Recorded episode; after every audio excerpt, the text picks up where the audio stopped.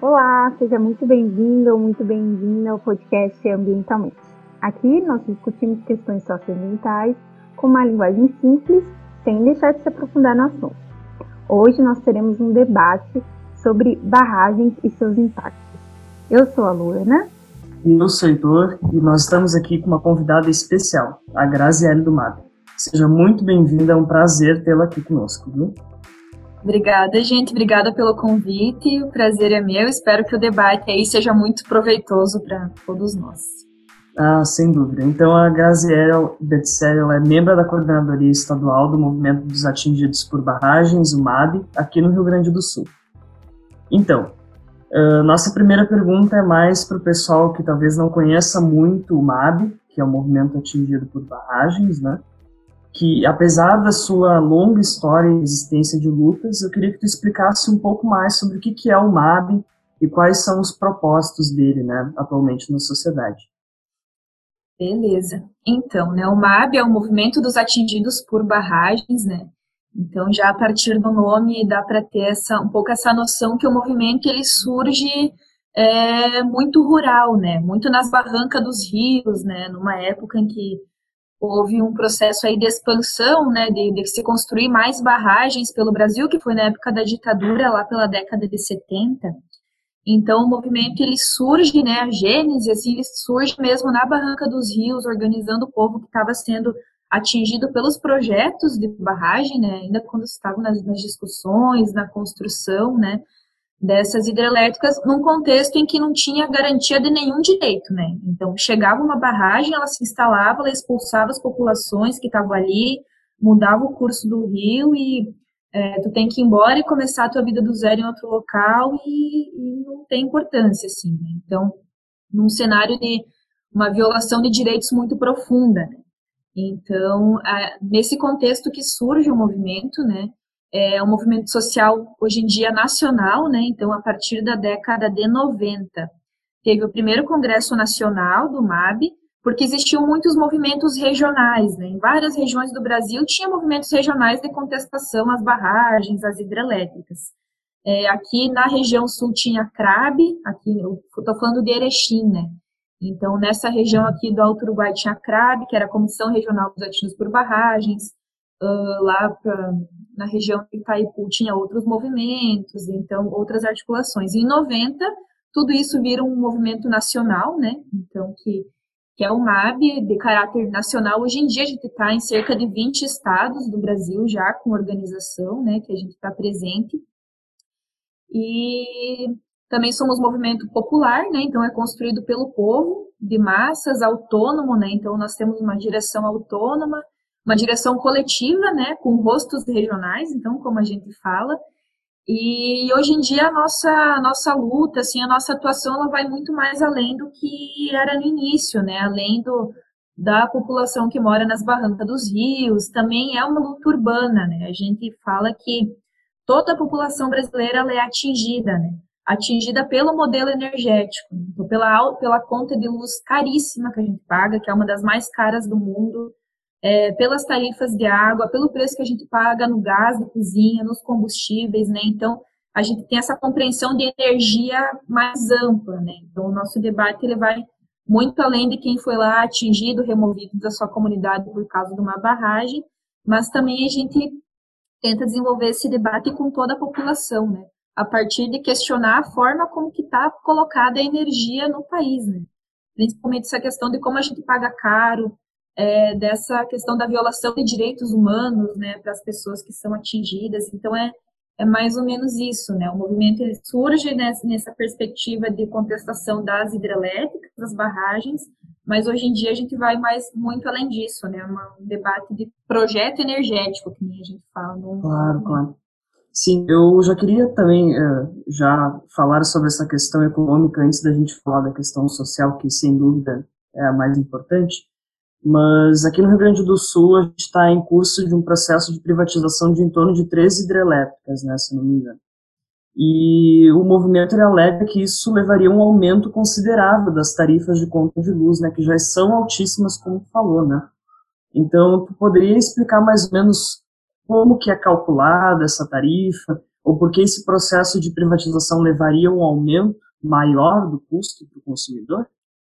Sim, então, né, trazendo um pouco desse exemplo que tu coloca, né, são 13 hidrelétricas da CEE, que é a nossa estatal do Rio Grande do Sul, né, Companhia Estadual de Energia Elétrica, na parte de geração e transmissão, né, que a CE atua em várias áreas e na parte de geração e transmissão, então é de onde a energia é produzida, né, nas hidrelétricas e de onde a energia ela é transmitida, né, para depois seguir para distribuição e chegar nas nossas casas.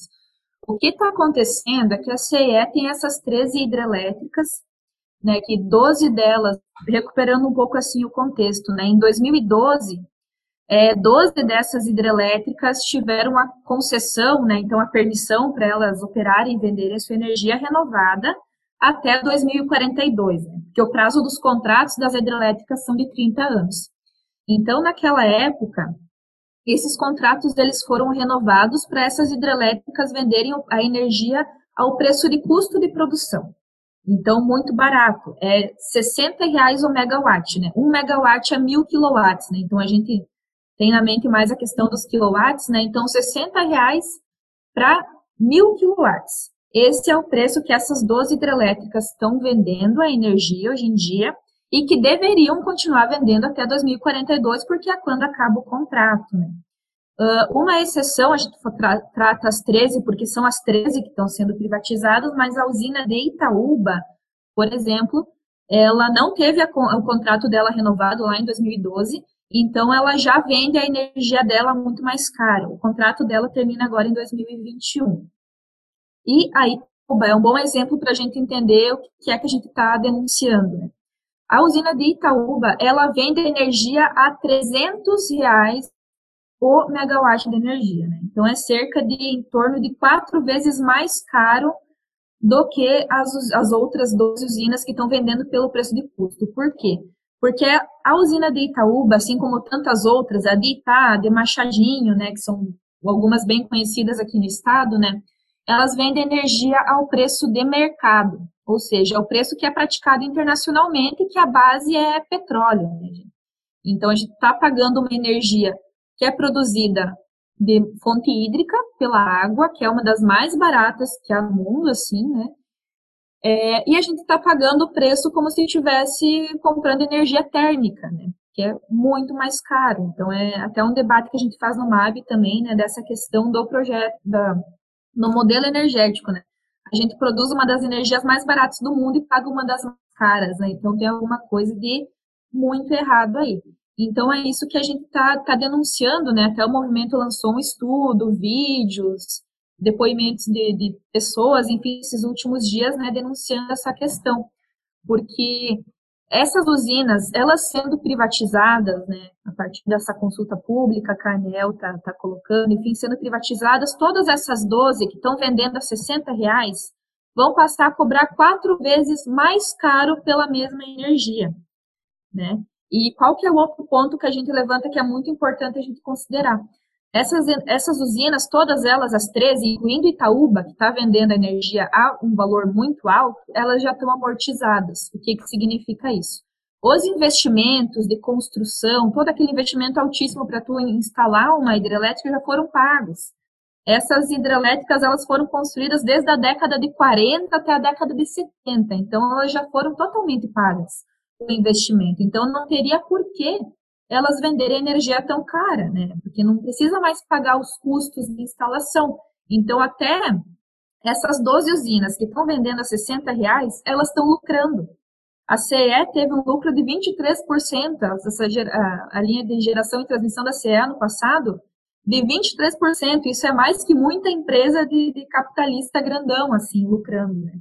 Então, mesmo elas vendendo a energia a um preço barato, ela continua lucrando. Só que o que, é de interesse é a privatização e aumentar o valor, né? Porque esse é interesse realmente do capital estrangeiro, né? A partir do momento que privatizar, a gente vai pagar em torno de quatro vezes mais pela energia e todo esse dinheiro a mais que nós estamos pagando vai para fora do Brasil.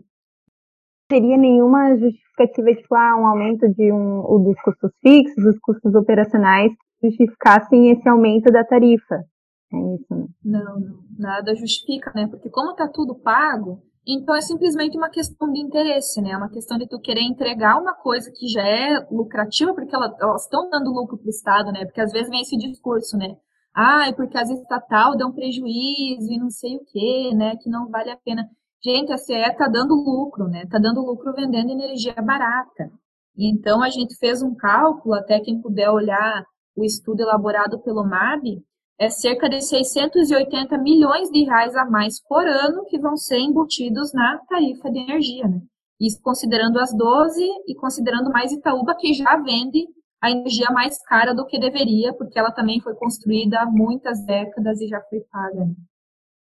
Tá, o que eu queria te perguntar, tu falou muito em hidrelétrica, né, e os barramentos feitos para esse fim de produção de energia, né, mas assim, falando assim, trazendo um pouco dos dados da, da Agência Nacional de Águas, em 2017, segundo o relatório dela, existia aproximadamente 24 mil barragens cadastradas, é, em 2018 era 18 mil, e aí eu queria te trazer, num, te perguntar sobre um outro contexto que é quais são os impactos sociais e ambientais também, eu queria que a gente conversasse um pouco sobre os ambientais, é, dessas barragens é, que a gente fala de, de rejeitos, de contenção de rejeitos de mineração, como a, todo mundo deve pensar em Brumadinho e Mariana, não só na, no caso das, das hidrelétricas.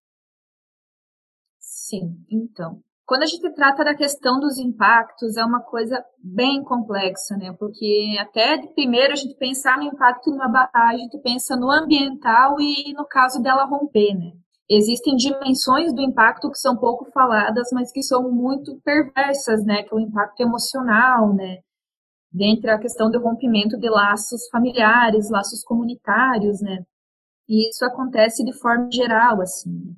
desde a mineração, desde a produção hidrelétrica, né? Também a atividade minerária, ela é bem, bem agressiva, né? Tanto para o meio ambiente, também, então vai, também ocorrem remoções das pessoas, né, nos locais onde, onde há atividade de mineração e, de, em regra, é, não há garantia de direitos, né, então as pessoas não recebem indenização, não são reassentadas, não tem nenhum projeto, assim, para que essas pessoas consigam retomar a vida delas com dignidade em outro local, né, para dar lugar para aquele empreendimento que vai gerar lucro para alguém, né? Então, as violações e os impactos, eles são bem amplos, né?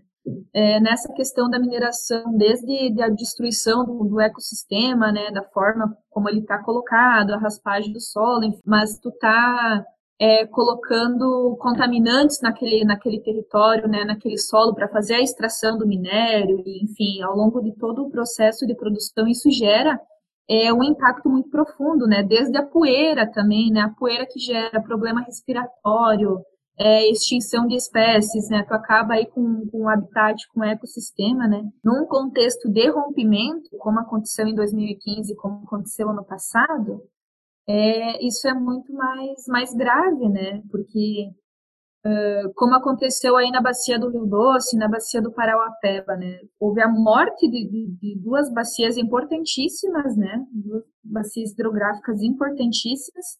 É, a morte da fauna, da flora, todas as pessoas que morreram, né? Então, foi aí torno de, de 20 em Mariana e 272 em Brumadinho, né? Então são vidas humanas, né? Além, além de tudo, além de todo o impacto ambiental que teve pelo rompimento e desde antes do rompimento, desde quando a Vale operava na região, né? Toda essa questão do, dos impactos na saúde isso se agravou muito mais no contexto do rompimento, né? E como a gente fala, ele é um crime continuado, tanto em Mariana como em Brumadinho, porque o rejeito está lá ainda, né?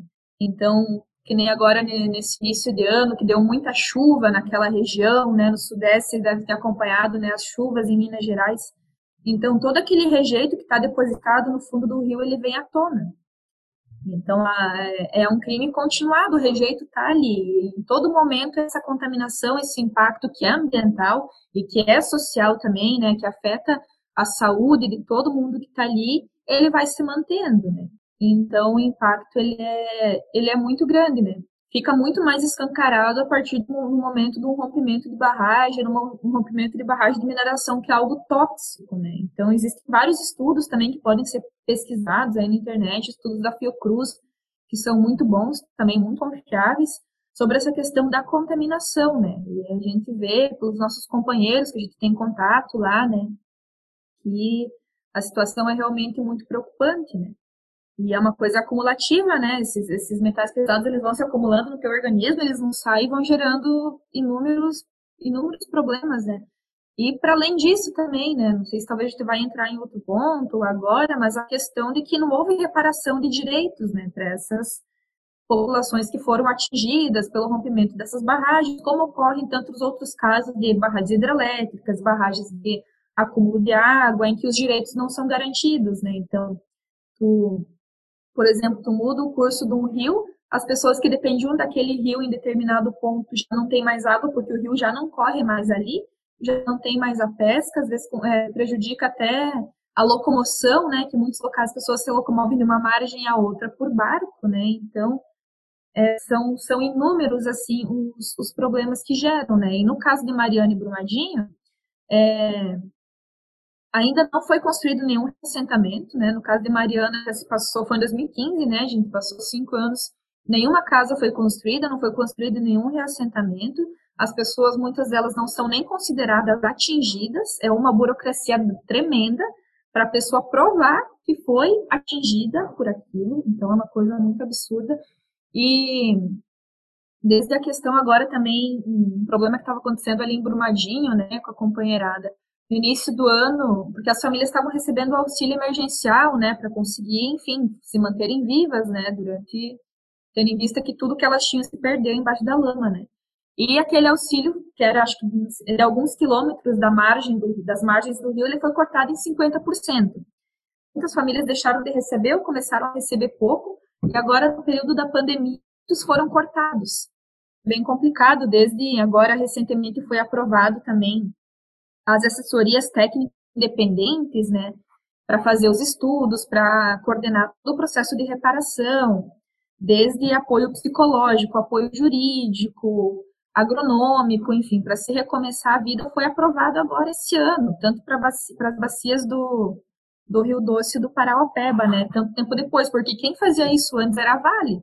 Então, tu imagina lá os psicólogos pagos pela Vale indo lá tratar as crianças, tratar as famílias que perderam seus entes, que perderam tudo por conta da própria Vale, né? Então é, é, é um conflito de interesses também, né? É uma questão bem, bem complexa. Sim, sim. É, eu até queria entrar um pouco mais na questão da fiscalização também, porque se imagina que se há um acidente, falta fiscalização também, né? Então, uh, a princípio, de acordo com a Política Nacional de Segurança de Barragens, a responsabilidade né, da fiscalização das barragens de rejeitos, né, que foram o caso dos desastres que geraram mais mortos, né, uh, a responsabilidade é da Agência Nacional de Mineração, né, de fiscalização. Agora, para a barragem de geração de energia, é a ANEEL, né, que é a Agência Nacional de Energia Elétrica.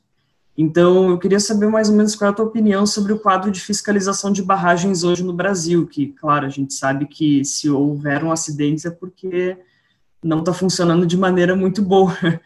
E quais seriam os planos de segurança, enfim, e se a fiscalização hoje, ela realmente acontece de maneira correta, né, no Brasil. Queria saber um pouquinho sobre a tua experiência na área. Esse tema, ele é bem, bem triste de ser lidado também, porque a fiscalização é um problema muito sério, né? Tanto da, da mineração, em qualquer tipo de, de, empre, de, grande empreendimento, assim, a fiscalização ela é um gargalo muito grande. Né? É, as barragens, assim, de forma geral, as barragens elas possuem planos de segurança, porque para elas serem liberadas, elas precisam, né, enfim, ter planos de segurança. Acontece que esses planos de segurança eles não são colocados em prática, né?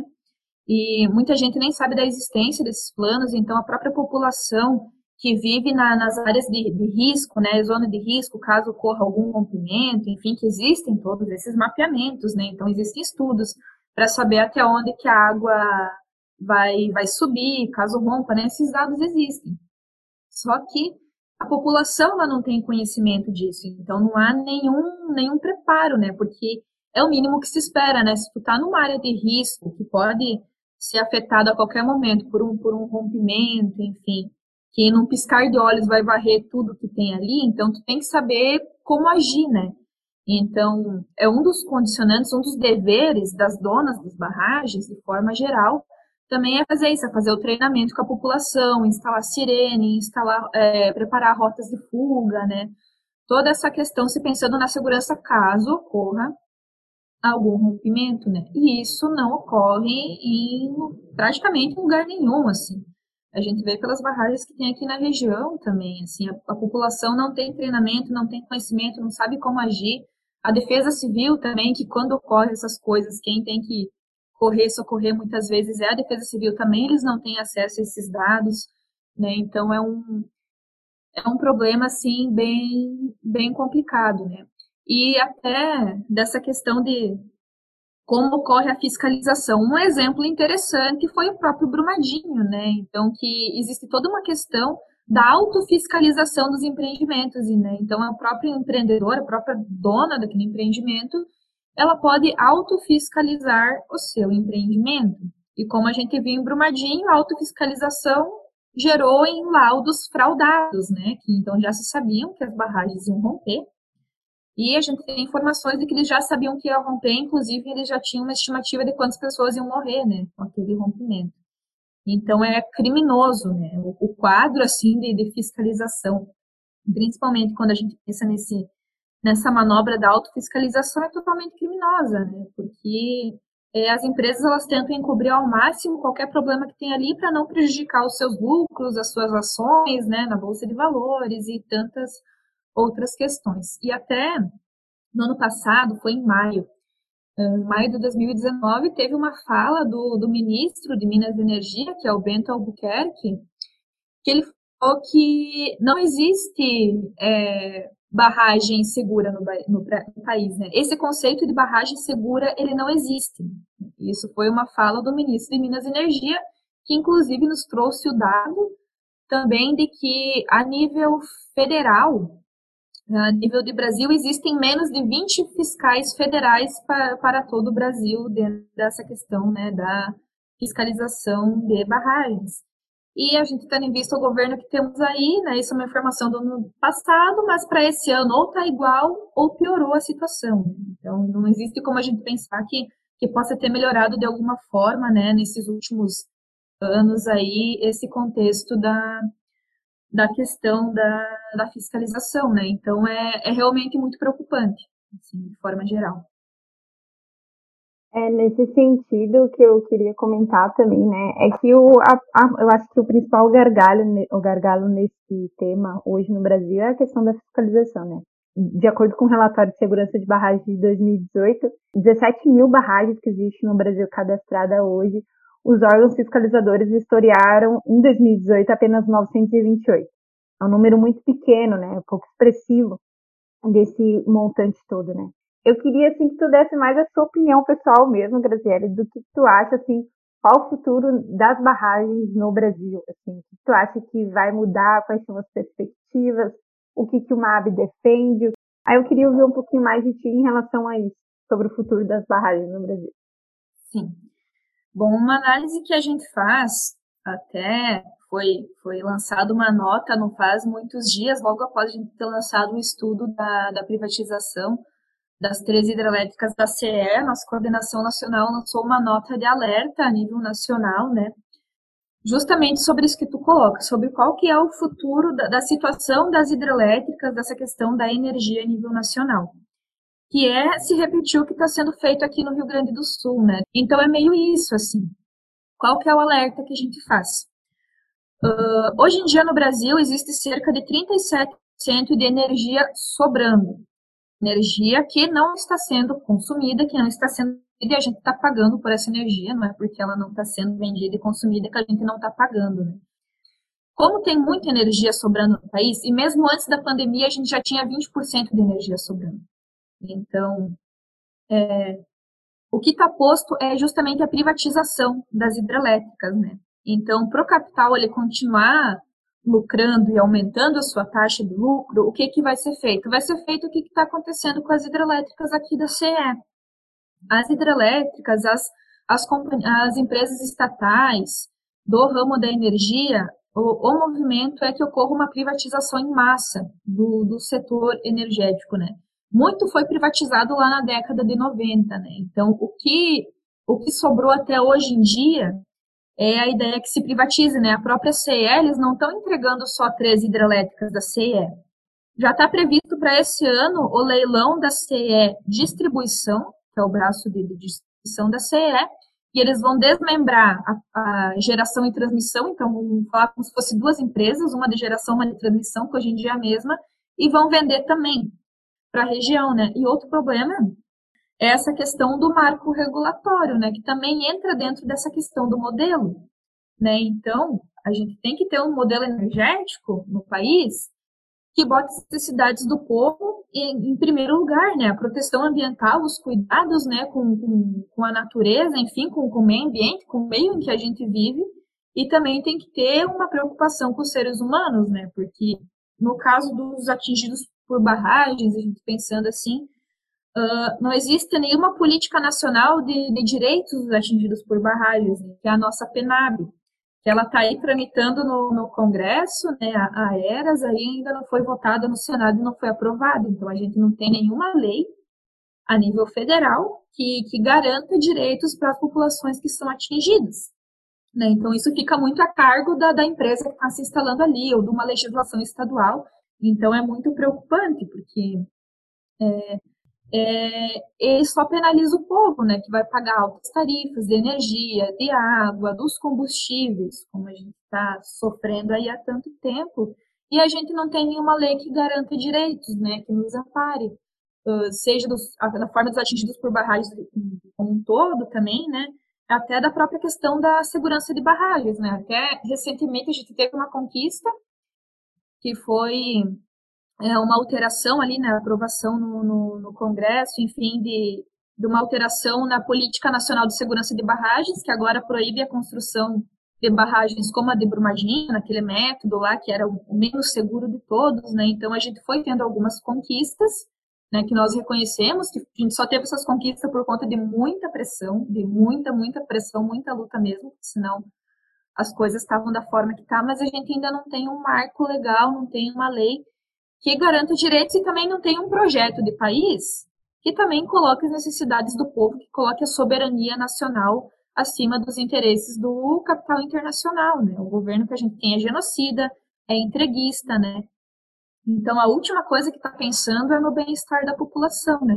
Então, é pouco. Esse é o debate, de, de forma ampla, o debate que a gente faz no MAB, né? Água energia com soberania, distribuição da riqueza e controle popular que é um dos nossos lemas, um dos nossos das nossas máximas, assim, que, que bota um pouco do que, que é a nossa ideia, né? Que é a construção de uma nova sociedade, né? A gente não está aqui para discutir isoladamente, né? Ah, que é tema privatizar aquelas hidrelétricas ali no Rio Grande do Sul, ou, ou coisas isoladas, né? A gente quer fazer um debate de modelo mesmo, né? De, de desenvolver o país de forma soberana, gerando riqueza, que isso não viole direitos humanos, né? não destrua a natureza e que essa riqueza toda produzida ela sirva para o povo brasileiro, né? Forma, talvez tenha me perdido um pouco, mas de forma geral, mais ou menos isso. Sim, sim. Não, mas ficou muito claro. Eu queria encerrar então a nossa entrevista, viu? Porque a gente está ficando sem tempo já. Uh, eu queria te agradecer primeiramente, viu, Graziele, por uh, evidenciar né, diversas coisas que nós estamos passando no nosso país atualmente, né? e por ter esclarecido também uh, o papel do MAB né, no Brasil, que sem dúvida é muito importante, viu? Então, eu queria que a Luana falasse também. Luana? eu queria perguntar para a Gaziela se ela quer, porque uh, eu conheço o trabalho do MAB nas, no site, né, nas redes sociais, se ela quer deixar uma indicação aí para o pessoal que está ouvindo, de acompanhar o trabalho do MAB em algum lugar. Com certeza, né? Sou da comunicação também, né? Então, se eu não falar, vão me puxar a orelha, né? Mas é isso, né? Então, a gente tá com um site novo, gente, que é o mab.org.br. O site ele tá muito bonito, então todas as nossas produções, elas estão, estão sendo lançadas lá no site. Tem notas, tem artigos, tem textos, tem estudos, tem notícias, tem fotos, né? Então é um, um grande banco de dados aí para quem quiser conhecer mais sobre o movimento, saber mais sobre o debate da água, da energia, dos combustíveis, né? Agora nesse contexto aí de privatização da água, então tem muitos materiais a respeito disso, da, da privatização aí das hidrelétricas, dessa própria questão de acompanhar como está a situação do povo lá em, em Minas Gerais, né, dos rompimentos das barragens. E nós também temos o Facebook do MAB Nacional, que é o Movimento dos Atingidos por Barragens, e também tem os Facebooks dos estados, né? Então é MAB e o nome do estado. Então, MAB Rio Grande do Sul, MAB Minas Gerais, MAB Santa Catarina. Então, quem quiser acompanhar mais regionalmente as produções está aí. Tem o, o, Instagram, que é Atingidos por Barragens, então tem muito conteúdo bacana lá. Tem também o Twitter do movimento, então quem quiser acompanhar, a gente está aí em todas as redes, né? Bem, bem acessível. E, e é isso, gente. Eu que agradeço, viu, para vocês que estão nos ouvindo também. Nós temos o nosso Instagram, que é ambientalmente, underline, underline, mas logo colocando ambientalmente vocês conseguem achar. Então é isso, novamente, muito obrigado, viu? Um grande abraço. Eu que agradeço, gente, pelo espaço e estamos aí. tchau, tchau, viu? Tchau.